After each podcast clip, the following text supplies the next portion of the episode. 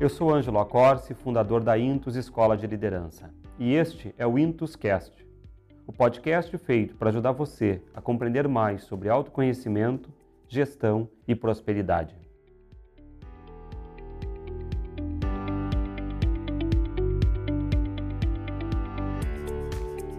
Para hoje, nós temos uma temática bastante comentada aqui na Intus, eh, mas que por vezes não é bem compreendida. Nós vamos falar sobre core business e, e como a compreensão do core é importante para a construção de um negócio de sucesso. Tá?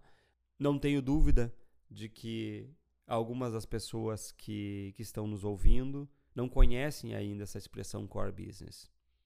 Mas a gente vai elucidar ela e não só isso, a gente vai mostrar como, por trás da, da compreensão e da formalização na tua vida do core business, está o ponto força para os seus negócios, o ponto força dos seus projetos.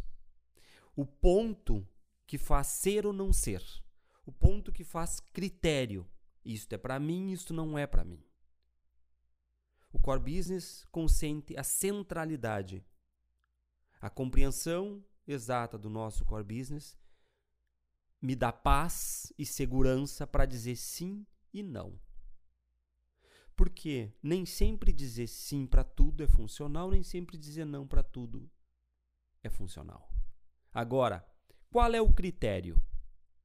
Qual é o ponto a partir do qual eu tenho clareza e julgamento para dizer sim, isto eu quero, isto é funcional, isto me faz mais, isto vai fazer o, o meu projeto avançar. Isto não. Isto também não. Esse colaborador não. Tudo se organiza a partir do, do, do core business. O core business ele me auxilia a não entrar em dispersão, que é um elemento muito importante para a gente entender.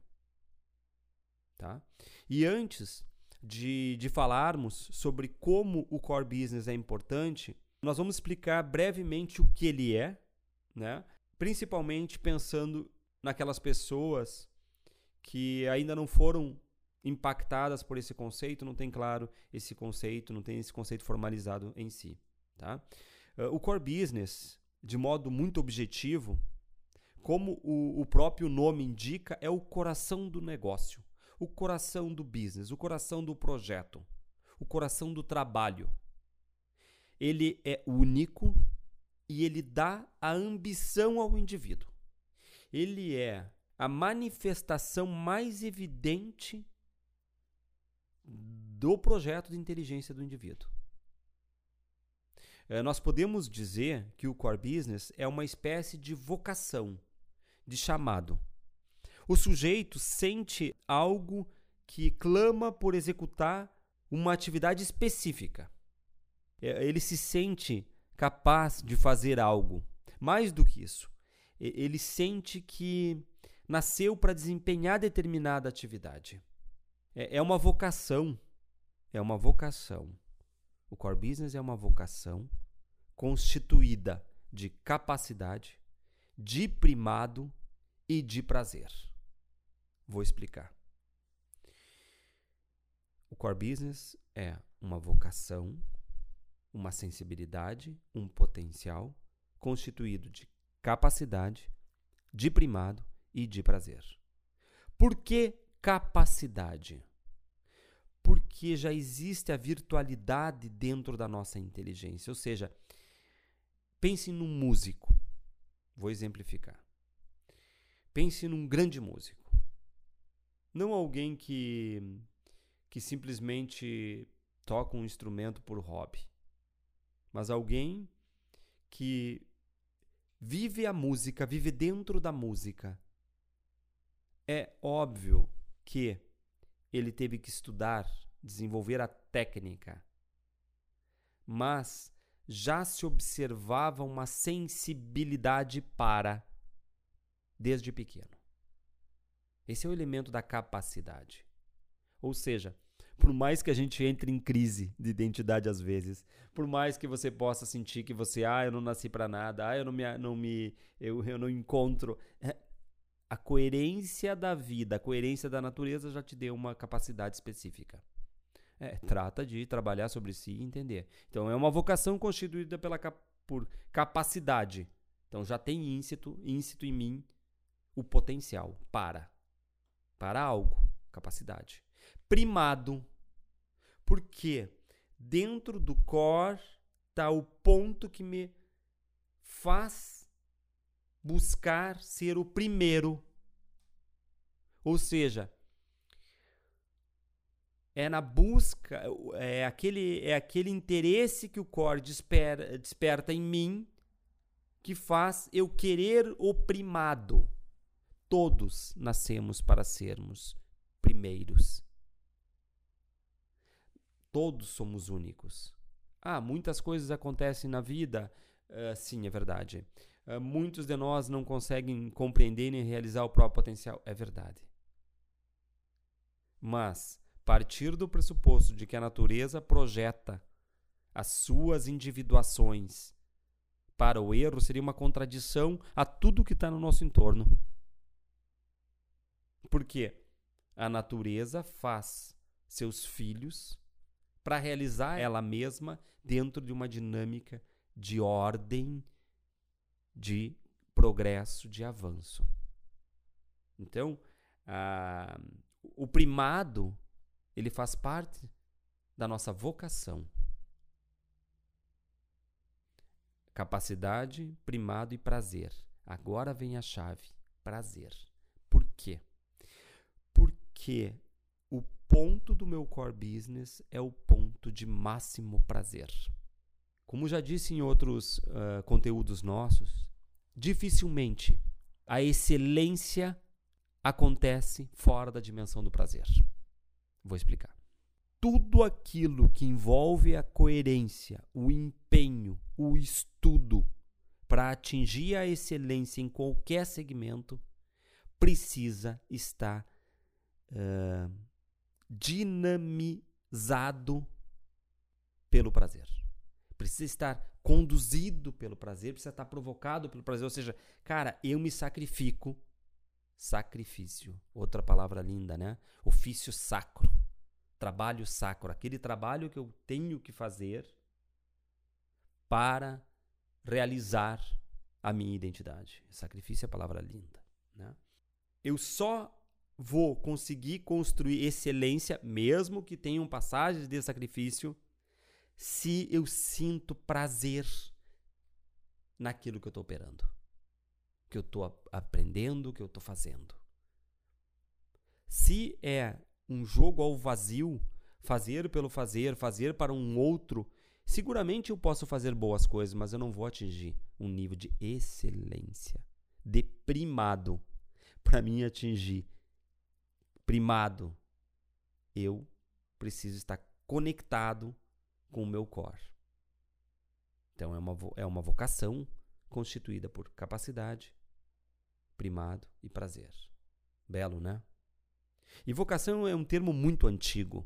Infelizmente, hoje em dia é quase um, um atentado falar de vocação. É, é, houve um, primeiro uma banalização e depois um descrédito. Né? Mas uh, vocação é um termo que perpassou a humanidade durante os últimos milênios. Quando você pensa né, na, lá na Idade Média, né, nas bodegas, quando nós pensamos na artesania, como tudo isso estava conexo a tentar identificar se aquele jovem tinha vocação para aquilo. Quando nós pensamos numa, numa, numa carreira eclesiástica, que talvez hoje não seja tão importante, mas eh, em, em outros momentos foi muito importante. Quer dizer, que percurso formativo eu preciso identificar, eu, tenho que, eu preciso fazer para identificar se aquela pessoa possui a vocação para. E aí vamos para a música, enfim, né? Vocação é um termo muito antigo, muito relevante e ouso dizer que é um termo a ser resgatado principalmente a partir de compreensões atuais que nos apontam para que o, o, o, ser humano possui um projeto de inteligência, uma virtualidade. Né? A gente podia, poderia quase que, que fazer um sinônimo entre virtualidade de inteligência e vocação. A vocação ela é um termo derivado do latim vocare, vocare, e significa chamar. Né? É uma inclinação. A vocação é uma inclinação, é uma tendência, é uma sensibilidade que leva o indivíduo a exercer determinada carreira, determinada profissão, a se conduzir para um, um, uma área de atuação social. E quando nós falamos do líder, a gente precisa compreender ainda mais a vocação. Especificamente, quando a gente fala do líder, é justamente a partir da vocação líder que se dá o core business. Né? Primeiro, se tem uma inclinação para algo. Né? Imagina a nossa vida mais da infância, depois da adolescência, existe uma inclinação. Né? Vamos pensar assim que aquela menina tinha uma tendência a conduzir as coleguinhas. Né? Quando tinha um jogo, quando tinha uma atividade, ela puxava à frente. Isso já, já, já começa a manifestar uma vocação líder. Então, primeiro se tem uma inclinação para algo. E depois, passo a passo, isso vai se transformando em business, em negócio, em projetos. Essa vocação, gradualmente, ela se torna o centro, o coração do negócio. Se nós formos nos apoiar, por exemplo, no trabalho de Meneghetti, Meneghetti vai dizer que o core business é a centralidade que motiva o interesse, a ação, a técnica e a racionalidade de um negócio. Olha que interessante. É a centralidade, então é aquele ponto central, aquele ponto fundamental que motiva o interesse. Então tudo gravita, constela-se em torno deste ponto central, que depois a gente vai ver até na cultura da empresa. Quando a gente vai fazer uma compreensão mais profunda de uma cultura corporativa. Então o core, ele é a centralidade que motiva o interesse, a ação, a técnico, o desenvolvimento técnico de que é inerente a qualquer negócio e a racionalidade da empresa. Ou seja, é aquele amor por algo por uma atividade específica que o líder tem no início do seu projeto, é que se torna o ponto força do negócio. Da identidade do líder à identidade do negócio. Veja que fantástico. Da identidade do líder à identidade do negócio. Tá claro o conceito? Ok. O core business é a manifestação do potencial de inteligência da pessoa e que depois se fenomeniza, se materializa na empresa, num projeto, numa, num partido político, numa descoberta científica. Ok, Ângelo, entendi o conceito. Agora, como que eu faço para descobrir o meu core? Né? Primeiramente, você deve ter claro que o entendimento sobre o seu core business, sobre a sua vocação, não é algo que vai acontecer de forma instantânea. O core, ele é descoberto, evidenciado e afirmado internamente com tempo, estudo e trabalho. Como assim? Simples. Você não vai descobrir qual é o seu core se você se manter, por exemplo, em uma zona de conforto, em uma estagnação. Porque a zona de conforto e a estagnação é justamente a formalização da antítese do core business. Vou explicar. Olha que interessante. A zona de conforto, como a gente já viu quando a gente discutiu autossabotagem, quando a gente discute autossabotagem, a zona de conforto, a estagnação, ela justamente é a antítese da dimensão criativa. Ela é a rede, olha só, a nossa zona de conforto ela é a reedição cotidiana da minha estrutura mais infantilizada. Eu sei que é duro, mas é isso. Quer dizer, a zona, eh, você quer olhar, quer, quer entender qual é a dinâmica complexual de uma pessoa, ou seja, aquele conjunto de, de, de traços de comportamento que operam de modo autônomo e fazem realidade frustrante. Quer olhar? Olha a zona de conforto. Ah, eu não gosto disso, eu não faço aquilo, isso aqui para mim não serve. Ou seja, é uma, é uma. É mais do que uma zona de conforto, é uma muralha de conforto. E, e, e é paradoxal, né? Porque eu costumo brincar que nada é mais desconfortável do que a zona de conforto. Porque o ser inteligente sente que está se arruinando, sente que está estagnado, sente que não progride, mas não muda. Ou seja, o compromisso histórico é maior com a parte infantil do que com o abrir-se para a dimensão do core, abrir-se para a dimensão criativa, que gera um pouco de desconforto. Eu nunca vi, uh, nesses meus anos e anos de consultoria empresarial e consultoria individual, uh, alguém que constrói um projeto de valor sem muito empenho, sem muito trabalho. É um esforço, né? Então, como é que eu faço, né? Para compreender o meu core, você tem que se colocar em ação. É a partir daí, do movimento que acontece a descoberta. É claro que, como a gente sempre fala aqui na Intus, o autoconhecimento ele é fundamental. E sem sombra de dúvidas, um acompanhamento, uma orientação de um técnico vai fazer uma diferença na descoberta do seu core e na lapidação do seu core. Porque descobrir o próprio core eh, significa descobrir a própria identidade. Como que a inteligência da vida se projeta em mim. Olha que lindo, cara. Né? Compreender o próprio core é descobrir como que a inteligência da vida se projeta na identidade histórica que eu sou. é lindo. E uma das formas mais comuns de não encontrar o próprio core business é justamente a via do imediatismo e da superficialidade. Né? Na atualidade, principalmente uh, com o, o, fomento das redes sociais, essa estrada que a gente tá, escolheu caminhar enquanto humanidade, né? tem uma necessidade muito grande, ou uma pseudo-necessidade, de aceleração, uma pressa, né? uma vontade de ver de, de, e fazer tudo para ontem como a gente costuma dizer, né? E não é para menos, porque se a gente olhar são tantos, entre aspas, palcos à mostra que é normal e corriqueiro a gente presenciar pessoas que se deixam levar por esse mundo das aparências, da resposta imediata, né?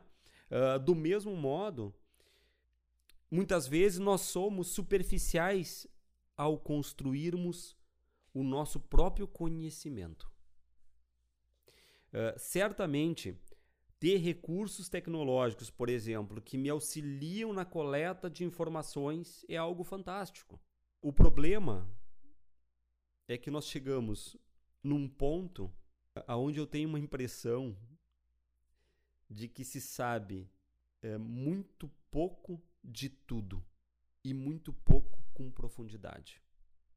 Por exemplo, se nós pensarmos há 100 anos atrás, não vamos muito longe, para a gente adquirir um conhecimento específico, nós precisávamos uh, ir a bibliotecas, interagir com livros, estudar, né? uh, assistir aulas e fazer tantas uh, coisas que, que significavam empenho. Né? Ou seja, é, um processo mesmo de construção do próprio conhecimento e que, no fundo, é a construção de si. Atualmente, com o advento da internet, a informação ela vem pronta. Não existe esse processo de apropriação.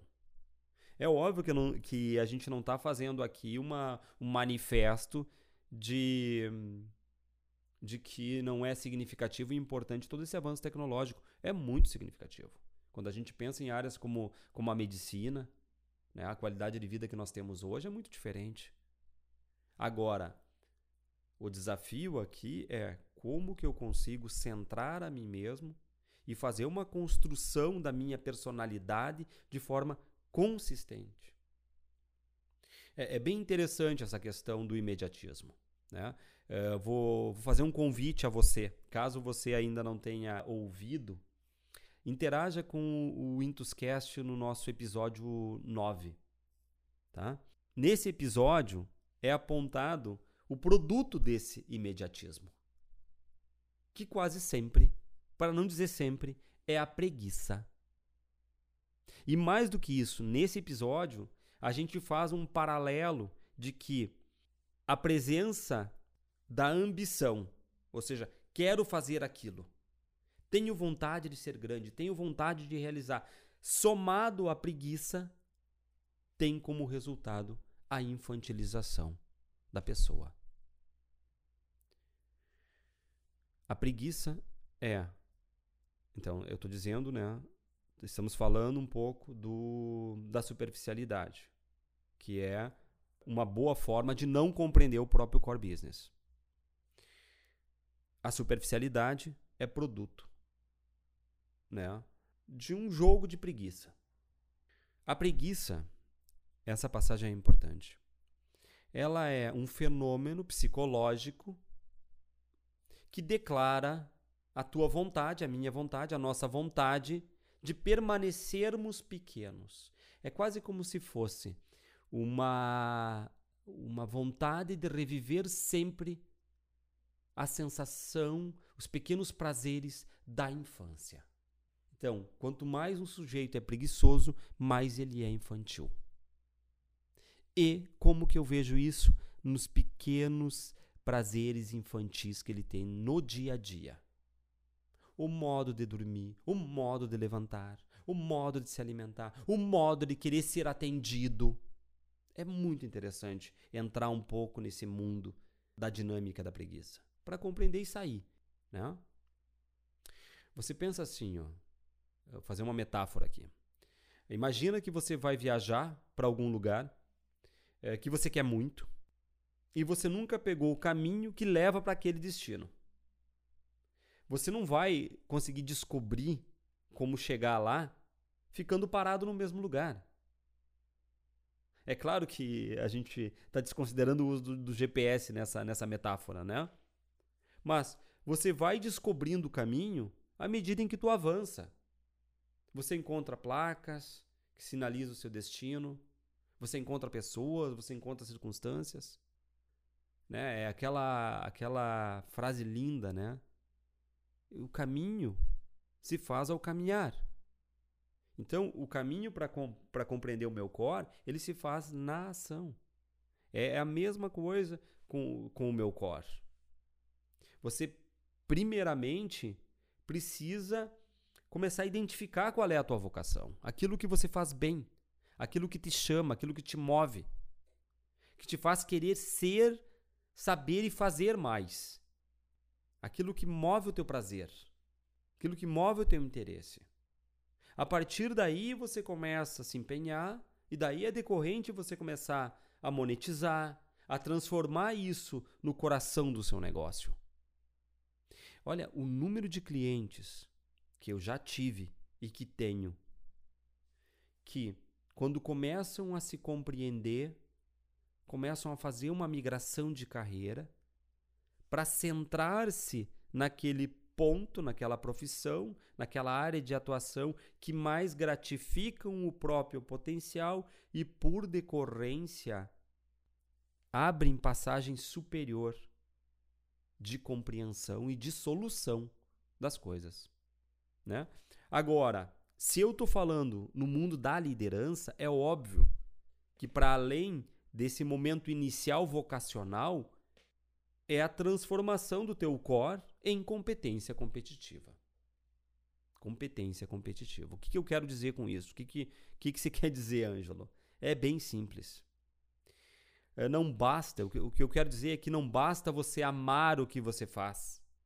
E, e até não basta você saber fazer com primor. Você tem que ser competitivo. Você tem que trabalhar para ser o melhor naquilo que você faz. Então, não basta você gostar, amar o que você faz. Não basta você saber fazê-lo bem.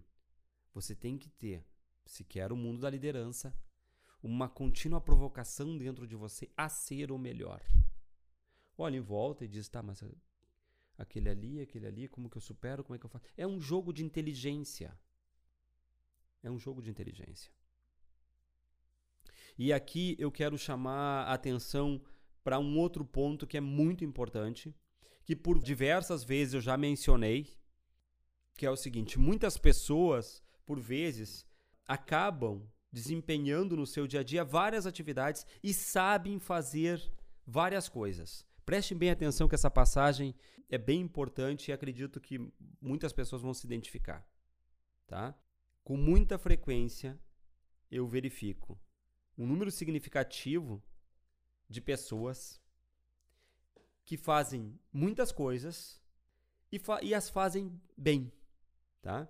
É natural que para uma pessoa inteligente exista eh, uma facilidade em aprender e desempenhar várias atividades nas mais diversas áreas. Porém, isso que no início de uma vida profissional é uma ferramenta e pode te facilitar muitos caminhos, ao longo da tua vida profissional pode se tornar um problema e uma dificuldade para você progredir. Reitero, é muito normal, principalmente em pessoas que são inteligentes, que são curiosas, se envolverem em múltiplas atividades e fazerem bem essas atividades. Isso, numa lógica de construção de si mesmo, é ótimo. Porém, a maturidade pessoal, ela é correlata à maturidade profissional. A maturidade profissional é correlata à maturidade pessoal. E a nossa inteligência, ela é especificada, ela é virtual. É uma virtualidade, como a gente disse. Eu só posso falar de core business porque existe essa, essa uh, especificidade de inteligência em cada um de nós. Vou ilustrar com uma máxima dos antigos romanos. Uh, os antigos romanos tinham uma máxima que é a seguinte: pluribus intentus minor est ad singular sensus pluribus intentus, minor est, ad singula sensus. O que, que significa? Significa o seguinte: aonde a alma intenciona muitas coisas, essa é a tradução literal, né? Aonde a alma intenciona muitas coisas, é inferior em cada uma delas. Ou seja, aquela pessoa que faz tudo não consegue ser competitiva, competente em algo que vai se traduzir como seu valor. Ao menos esta é a nossa visão, ao menos essa é a constatação eh, não teórica, constatação de um profissional que trabalha com desenvolvimento de gente há 20 anos. Gradualmente, deve-se compreender o próprio core. Quem intenciona muitas coisas é pequeno em todas elas. Quem intenciona e faz muitas coisas é pequeno em todas elas. Toda grande descoberta da humanidade, todo o grande avanço da humanidade, todo o grande negócio, ele nasce de uma pessoa que até pode ser multitask, pode ter múltiplas ações, mas em determinado momento começa a especificar a sua ação. Ou seja, reitero, tudo bem em um primeiro momento você realizar diversas atividades.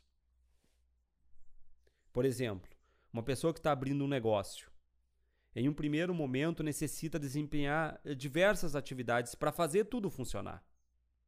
Mas é necessário escalar e delegar em algum momento, justamente para salvaguardar o, o core business é inevitável, inevitavelmente, o líder ele está constrito a delegar. Quanto maior for o seu projeto, mais é, existe a necessidade de contar com outros. Então, nisso tudo é fundamental eu saber qual é o meu core e ter uma ação centrada no core. Nós temos dois episódios no Intuscast fantásticos sobre delegação. para quem se interessar, que é o episódio 2 e o 14, que traz muito, muito bem essa discussão, tá?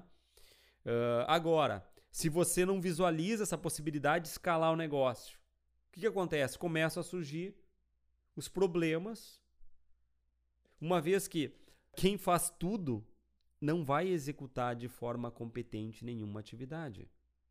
Pelo menos não a ponto de que isso se torne um diferencial competitivo frente ao mercado, onde tem outros jogando e jogando bem. Né? Um outro ponto importante. O core business, ele não se traduz como um coração do negócio à toa, por superficialidade. Ele se traduz dessa forma também por ser ele o maior ponto de força e de amor daquele líder. Vou de novo. A vocação, que depois é especificada no core business, que, que é investido pelo um líder na construção do seu projeto, não se torna o coração do negócio à toa. É porque o core business do negócio, no fundo, é o ponto de maior força e de maior amor daquele líder. E, e por ser algo que é intrínseco ao seu projeto, por, de, por depositar maior uh, energia e alegria, também é naquele projeto que se encontra o seu maior ponto de egoísmo. Olha que interessante como as coisas estão conectadas. E o egoísmo aqui, como eu sempre falo e vou, vou reiterar sempre, né? é a busca pelo melhor de si. O egoísmo é a busca pelo melhor de si. Não pressupõe superar ou agredir um terceiro. Então, prioritariamente é o seu amor por aquele projeto que o faz querer realizá-lo. Claro que o fator econômico é importante, mas antes de mais nada, o que, o que lhe satisfaz é a alegria de realizar o seu projeto. Volta à questão do primado. Lembram? Capacidade, primado e prazer. Realizar o próprio core, então, significa realizar e expandir a própria identidade, a própria personalidade. Né? E, e caminhando para o nosso, nosso encerramento, dou um exemplo que eu gosto muito, né? que é a história de um dos maiores ícones do automobilismo. Enzo Ferrari. Né? Nos anos 30, Ferrari funda a escuderia Ferrari. É, naquela época, na Itália, era, era muito normal que, que os mecânicos pudessem fazer as suas elaborações, as suas experimentações. Né? Uh, não existia todo esse repertório de leis e regras que a gente vive hoje. Tá? Ou seja, artesanalmente, com martelo, bigorna, é que se cunhavam as coisas. Né? Não, não existiam, por exemplo, quando a gente eh, pensa na estrutura de um veículo, não, não existiam os moldes como nós temos hoje. Né? As lâminas externas do contorno do carro era martelo e bigorna. Né? E o Ferrari queria velocidade. Né? É, é como se fosse um instinto de autonomia e de liberdade. Né? É óbvio que ele estava dentro do seu projeto, ele não estava pensando em como, como isso se daria no futuro, se seria aceito ou não pelo mercado, né? se teria aplausos ou se teria vaias. Ele queria fazer, em um primeiro momento, para si, e era justamente o seu amor por carros, pela velocidade, que se manifestava naquilo que era o desejo dele. Né? É, era a sua necessidade em sentir autonomia, liberdade, em, em, em primado, em saber que ele tinha o carro mais ágil. Quando a gente interage com o conteúdo biográfico do Enzo Ferrari, e existem documentários maravilhosos sobre isso, se vê que ele a Ferrari era um grito de liberdade para ele mas um, um grito de liberdade que inicialmente era individual, mas depois era coletivo. Porque esse jogo com o vento, com a atmosfera, com a, com a velocidade, era uma forma de dar liberdade ao homem. Né? Depois, é óbvio que, que ele viu que, que aquilo que ele tinha feito era belo e, e seria aceito, ele trabalhou para entregar até o final da vida o melhor carro, o mais rápido, o que seria destaque por onde passasse. O seu egoísmo inicial em construir para si gerou economia e bem para os outros. O seu amor inspirou a equipe e, e não só isso, o seu amor encantou o mundo.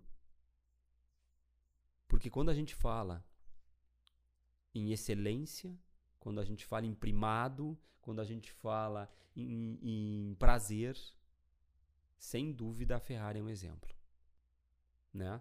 É claro que o, o, o Ferrari não, não, não viu toda a glória daquilo que ele construiu. Ele faleceu em 88, 1988, né? Mas ele se realizou naquele projeto. Tem um documentário sensacional uh, aonde ele faz uma fala justamente nessa direção, né? Que ele queria desafiar fronteiras, queria eh, perfurar horizontes. E o amor dele pelo projeto se estendeu, vejam que interessante, né? O amor dele, a busca pela excelência se estendeu de uma forma tal à sua equipe que ainda hoje a Ferrari é símbolo de amor, de paixão, de, de esquadra, né? de time, de vontade de vencer. O que, que eu quero mostrar com essa história? Né? Quero que, que você perceba que descobrir o seu core business é fundamental para se tornar uma pessoa, um líder inspirador. É, é, é, o seu amor, é a dinâmica daquilo que te dá prazer, que você busca excelência. É, a, é, é essa dinâmica que vai motivar os seus delegados, as pessoas que estão contigo no projeto. É essa dinâmica de amor que vai fomentar também o amor da sua equipe pelo seu projeto. Que vai fazer com que eles se apropriem do seu projeto como deles. E daí é, daí é sucesso. Porque quando eu tenho um time que entende que o projeto não é mais só do líder, é nosso e que existe e isso eleva o nível de responsabilidade, isso eleva o nível de busca por excelência. É fantástico. Agora, contrário senso também vale, porque se você não ama o que faz, né? Se isso não o motiva, se não o realiza, você acaba frustrando não só a si mesmo, como toda a sua equipe. Que, de uma certa forma, repropõe a frustração de algo que serve apenas para, entre aspas, pagar boletos. Tem uma, uma frase que eu gosto muito que é: o ser humano coloca tudo aquilo que ele é em tudo aquilo que ele faz. Se aquilo que tu faz, tu faz com coerência, empenho, amor, essa coerência, esse empenho e esse amor é, é, é como se fossem o perfume daquilo que tu faz seja um software, seja um veículo, seja o cuidado de uma horta. Você perfuma e esse perfume envolve os outros. Por fim, é um conteúdo muito inspirador falar sobre, sobre core business. Né? E quem me conhece já ouviu eu dizer várias vezes a seguinte frase, né? A vida, ela é alegre, ela é leve, ela é bonita. É claro que existem problemas, mas se você faz o que você ama, os problemas eles não são uh, impeditivos de realização, bem pelo contrário, eles são impulsionadores para você te qualificar, para você escalar. O problema, problema, probalo, me move, é aquilo que, que me leva a me mover o problema. O problema é o desafio para a inteligência do líder. É óbvio que depois tem toda a sagacidade de não deixar-se objetificar pelo problema. A maioria das vezes, o que eu vejo na minha consultoria, na consultoria, é que quando o problema se tornou muito grande, não foi ele que mudou, foi o líder que diminuiu. Ou seja, não é o problema que aumenta, é a minha personalidade que naquele momento se reduziu por escolhas erradas. E daí, aquilo que eu fazia com a mão nas costas, aquilo que eu fazia tranquilamente numa manhã de trabalho, eu não faço em dois dias de trabalho. Mas não é porque se tornou mais complexo o cenário, mas é porque a minha capacidade de inteligência naquele momento está reduzido por um erro existencial. Eu me afastei do meu core, me afastei da minha identidade, me deixei objetificar por uma relação, por uma circunstância, por uma raiva, por um medo. Ok.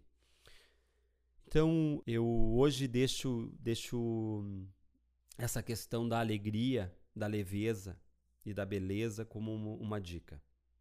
Se você não é alegre fazendo o que você faz, se você não ama o seu projeto, tente se questionar o que motivou a atuação naquele mercado. Se você amava inicialmente, tente entender o que, que fez com que a sua alegria diminuísse. Se nunca amou, talvez esteja em tempo de buscar fazer o que lhe move, para fazer mais e mais. Às vezes a passagem demora, mas é só ter inteligência de construir. O importante é nunca ficar em contradição com o próprio potencial. Não gerar contradição contra aquilo que te move. Até logo. Obrigado.